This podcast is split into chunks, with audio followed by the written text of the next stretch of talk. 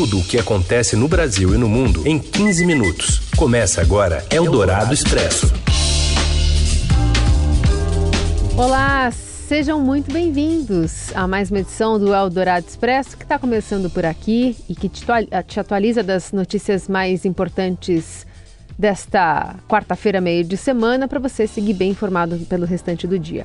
Eu sou a Carolina Ercolim, comigo Raíssen Abac. Tudo bem, Raíssen? Tudo bem, boa tarde, Carol. E para quem nos ouve no FM 107,3, no aplicativo da Eldorado, no site radioeldorado.com.br e também para quem está com a gente aí na skill da Alexa. E um alô para você no podcast. Vamos aos destaques desta quarta-feira, 7 de dezembro. O STF começa a julgar hoje a legalidade do orçamento secreto, enquanto o Congresso tenta mudar regras para manter o esquema que favoreceu políticos do Centrão, aliados de Jair Bolsonaro. O Brasil se aproxima de bater o recorde de mortes causadas pela dengue. Já são quase mil vítimas neste ano. E ainda uma pesquisa que mostra a insegurança dos trabalhadores informais e as notícias da Copa do Mundo, que hoje não tem jogo, direto do Catar. É o Dourado Expresso. Tudo o que acontece no Brasil e no mundo em 15 minutos. O futuro do orçamento secreto será decidido em julgamento que começa hoje no Supremo Tribunal Federal. Os ministros vão analisar ações que questionam a constitucionalidade do mecanismo.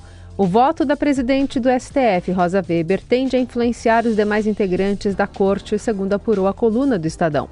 Nas últimas semanas, líderes do Congresso elaboraram uma minuta de projeto de resolução para tentar convencer a Corte a aceitar a manutenção sob novas regras do sistema que distribui verbas federais por meio de emendas.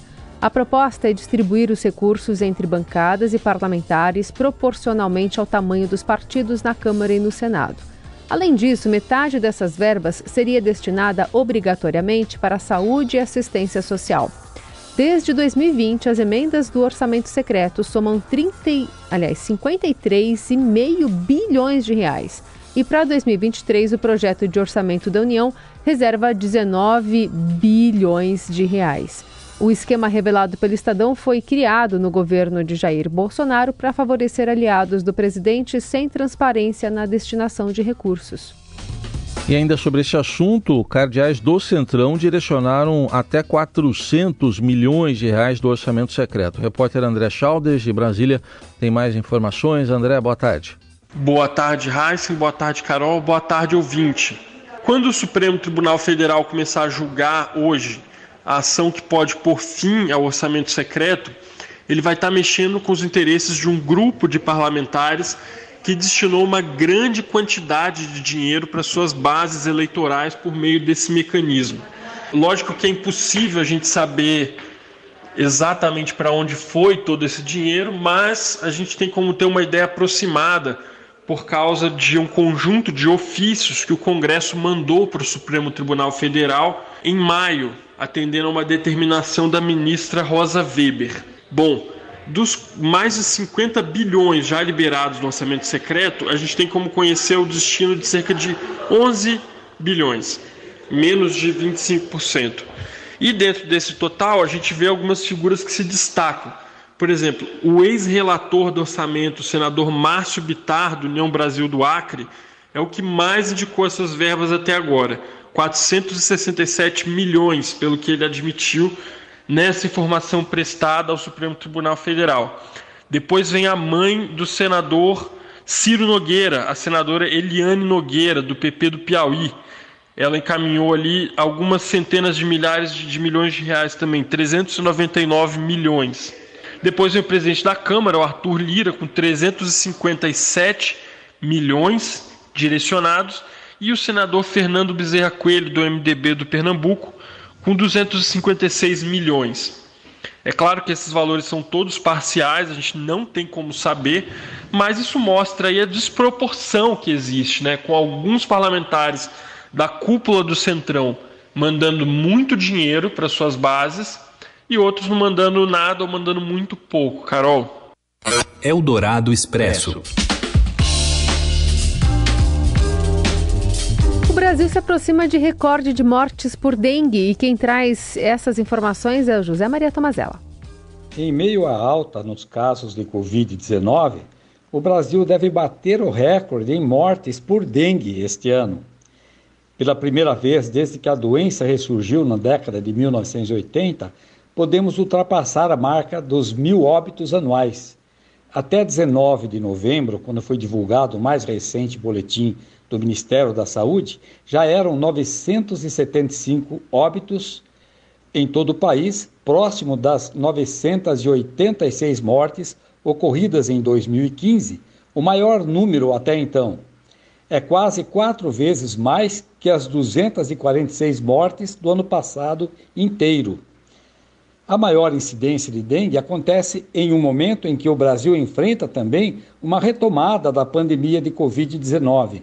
Em algumas cidades, as prefeituras estão sendo obrigadas a readequar o sistema de saúde para atender as duas doenças. Os profissionais de saúde fazem a triagem e encaminham, para um lado, pacientes com sintomas de Covid e, para outro, aqueles com suspeita de dengue. A Sociedade Brasileira de Infectologia avalia a situação como trágica, pois as duas doenças podem ser prevenidas. A Covid com vacinação e doses de reforço. A dengue com a eliminação dos criadouros do mosquito transmissor, o Aedes aegypti, que precisa de calor e água para se reproduzir. O SUS vai fornecer um remédio mais caro do mundo, segundo o ministro da Saúde. Quem tem mais detalhes sobre esse medicamento de dose única e para que tipo de tratamento ele serve é a repórter Giovana Castro. Boa tarde, Giovana. Boa tarde, Heisen. Boa tarde, Carol. No último sábado, o ministro da Saúde, Marcelo Queiroga, divulgou no seu Twitter que o medicamento Zolgensma, considerado o mais caro do mundo, vai ser incorporado ao SUS. O remédio custa cerca de 6 milhões de reais e serve para tratar a atrofia muscular espinhal, também conhecida como AME, que é uma doença genética rara e tem incidência no Brasil de 1 a cada 10 mil bebês. A AME faz com que o corpo da pessoa não produza uma proteína essencial para a vida dos neurônios motores. Com isso, esses neurônios vão morrendo já nos primeiros meses de vida e a criança se torna incapaz de realizar movimentos básicos vitais, como respirar, engolir e se mover. O remédio que a gente já tinha disponível no Brasil, ele entrega essa proteína para a pessoa com AME e assim ela estabiliza a doença, né? Não tem mais novas perdas de neurônio. Já esse novo remédio, o mais caro do mundo, ele insere genes capazes de produzir essa proteína no corpo do paciente. Então a pessoa começa a produzir a proteína sozinha. No final das contas, todos têm o mesmo efeito que é estabilizar a doença. Mas, segundo o neurologista Ciro Matsui, do Hospital das Clínicas, o Zolgensma compensa financeiramente se o paciente tiver um diagnóstico precoce, já que a expectativa de vida de uma pessoa que começa o tratamento antes dos seis meses de idade é de cerca de 30 a 40 anos. Apesar de o Ministério da Saúde ainda não ter divulgado a nota técnica sobre o uso do medicamento no SUS, o Queiroga adiantou que ele será disponibilizado para bebês de até 6 meses que têm AME do tipo 1, que é uma das mais comuns, e que conseguem permanecer mais de 16 horas por dia sem o auxílio de ventilação mecânica invasiva, ou seja, que ainda não tem uma evolução tão grave da doença. Dessa forma, junto com o teste do pezinho ampliado no SUS, que vai passar a detectar também a AME, os bebês vão ter a chance de tomar o remédio antes mesmo dos sintomas aparecerem e se tornarem irreversíveis. Eldorado Expresso. Dados do Instituto Brasileiro de Economia da Fundação Getúlio Vargas mostram que 87% dos trabalhadores informais gostariam de se formalizar via carteira assinada ou CNPJ. Quem nos conta mais sobre isso é a repórter Daniela Morim. Sete em cada dez trabalhadores atuando por conta própria com ou sem CNPJ gostariam de mudar de emprego para uma vaga que oferecesse vínculo empregatício. Quando considerados todos os trabalhadores informais, aqueles que não possuíam nenhum tipo de registro oficial, incluindo os trabalhadores sem carteira assinada, empregadores sem CNPJ e trabalhadores por conta própria sem CNPJ, 87,7% afirmaram que gostariam de se formalizar seja via carteira assinada, seja através de registro. Os dados são da sondagem do mercado de trabalho, produzida pelo Instituto Brasileiro de Economia da Fundação Getúlio Vargas, o IBRE da FGV. O levantamento, que terá divulgação trimestral, se refere à coleta de informações realizada entre agosto e outubro de 2022. Nesse período, o número de trabalhadores atuando na informalidade no Brasil alcançava perto de 39 milhões, ligeiramente abaixo do pico registrado no trimestre imediatamente anterior, segundo a Pesquisa Nacional por Amostras de Domicílios Contínuo, a PNAD contínua, do Instituto Brasileiro de Geografia e Estatística, o IBGE.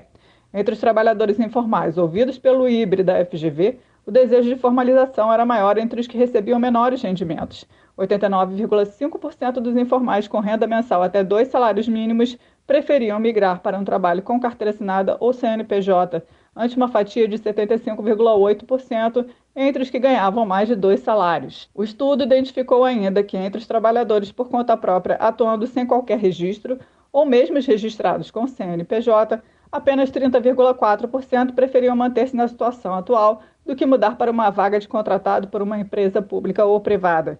Entre os demais 69,6% que preferiam a mudança, os principais motivos apontados foram o desejo de ter rendimentos fixos, mencionado por 33,1% deles, e o acesso a benefícios que as empresas costumam dar, mencionados por 31,4%. Eldorado Expresso. O presidente ucraniano Volodymyr Zelensky foi eleito nesta quarta-feira a Pessoa do Ano pela revista Time. A premiação, que ocorre desde 1927, aponta pessoas mais influentes do ano em diferentes categorias, além da principal, vencida por Zelensky. Ao divulgar o resultado, a revista disse que o líder uc ucraniano inspirou os cidadãos do país dele e ganhou elogios globais por sua coragem em resistir à invasão devastadora da Rússia. A Time também elegeu as mulheres do Irã na categoria de heróis do ano. A edição traz uma ode à força das iranianas que desde setembro ocupam as ruas de Teherã, desafiando o governo com o grito Mulher, Vida, Liberdade. Você ouve Eldorado Expresso. O ex-secretário nacional de Segurança Pública, José Vicente Filho, avalia que a retirada ou a manutenção do uso das câmeras corporais pela PM paulista deve ser guiada por dados. As evidências estão muito claras a respeito das vantagens das câmeras. Não é só uma questão, é claro que isso é mais importante, da questão de redução da letalidade policial, que é uma grande reclamação da sociedade, mas sim um aperfeiçoamento, há mais prisões, né, menos problemas na ação policial de maneira geral ou seja, uma polícia uh, avançando, se aperfeiçoando na, na, nas suas condições de trabalho. Isso é importante. Quem quiser refutar vai ter que não apenas falar de opiniões, mas mostrar números para enfrentar esses números levantados. Segundo o levantamento da FGV, os equipamentos ajudam na segurança dos oficiais e reduzem mortes de policiais e suspeitos. O governador eleito de São Paulo, Tarcísio de Freitas, afirmou na campanha e mesmo depois de eleito que ainda não acredita na efetividade e estuda removê-las. Em entrevista à Rádio Dourado, José Vicente defendeu uma coordenação nacional de políticas públicas em segurança para balizar a atuação dos estados. No caso das câmaras, por exemplo, a gente espera aquilo que não foi feito no governo que está saindo, mas o, o novo governo, que estabeleça padrões para as câmeras de, de, de utilização policial. Quando nós falamos padrões, estamos falando, por exemplo, qual é a qualidade da imagem, como é que é feita aí a armazenagem, o download, né, como, como se diz. Então, em âmbito nacional, não, não há como estabelecer uma, uma regra em função da, da autonomia federativa.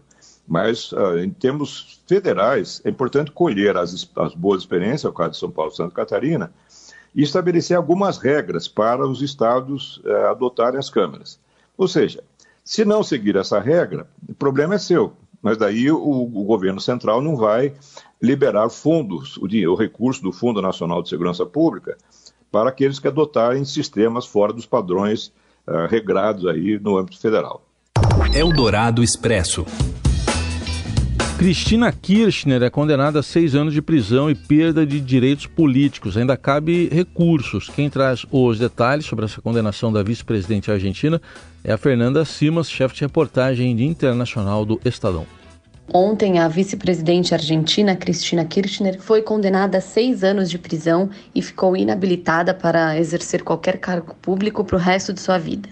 Isso porque ela foi condenada pelo crime de fraude em licitações públicas, mas foi absolvida do crime de associação ilícita. Então, por isso que aquela pena que havia sido pedida a ela de 12 anos se transformou em 6 anos. De toda forma, essa é uma condenação em primeira instância, como a gente já tinha dito aqui ontem, e agora cabem os recursos, né? A própria Cristina fez um pronunciamento ontem, disse que vai recorrer, voltou a dizer que é perseguida pela justiça de seu país e que não pretende se candidatar a nenhum cargo. É preciso lembrar que ano que vem é ano eleitoral na Argentina e a polarização está muito alta no país. Nas ruas ainda não tiveram grandes manifestações na Argentina, só cerca de 200, 300 pessoas que estavam acompanhando a leitura da sentença se manifestaram contrárias à decisão, e agora a gente precisa acompanhar para ver como que vão ser aí os próximos passos, tanto da vice-presidente quanto do presidente Alberto Fernandes e da oposição. Essa foi uma decisão histórica no país e é a primeira vez que um vice-presidente ocupando o cargo é condenado. Eldorado Expresso. Eldorado na Copa. Qatar 2022. E agora a gente chama Fernando Valeica, nosso enviado especial ao Qatar, que está acompanhando a preparação da seleção da Croácia, né, para enfrentar o Brasil na sexta. Fala, Fernando. Caros ouvintes da Rádio Dourado, boa tarde. Ou como se diz aqui no Catar, salam aleikum. Nesse momento, a temperatura aqui em Doha é de 27 graus. Imaginem, pode cair algumas poucas gotas de chuva no deserto logo mais. Daqui a pouco, no seu centro de treinamento na região de West Bay, aqui em Doha, os jogadores da seleção da Croácia farão sua penúltima atividade, já se preparando para a partida contra o Brasil no estádio Education City, na próxima quinta-feira, a uma hora da tarde, pelo horário de Brasília. Os croatas estão com o discurso de que serão páreo contra a seleção brasileira. Segundo eles, o time comandado pelos experientes Modric e Perisic é bom, habilidoso, organizado e, acima de tudo, conta com um goleiro excelente. O nome dele, Dominik Livakovic. Contra o Japão, Livakovic defendeu três pênaltis cobrados pelos jogadores da seleção do Japão e assim repetiu a proeza de outro goleiro croata, Daniel Subasic, que também segurou três pênaltis cobrados pela Dinamarca nas oitavas de final. Assim, abriu caminho para um inédito vice-campeonato mundial dos croatas em 2018. Como se vê, Neymar, Vinícius Júnior e Richarlison terão que ter seus pés bem calibrados para passar pelo goleirão croata. Muito bem, e assim a gente fecha o Dourado Expresso desta quarta. Amanhã tem mais e você segue bem informado nas plataformas digitais do Estadão. Boa quarta, até amanhã. Você ouviu Eldorado Expresso tudo o que acontece no Brasil e no mundo em 15 minutos.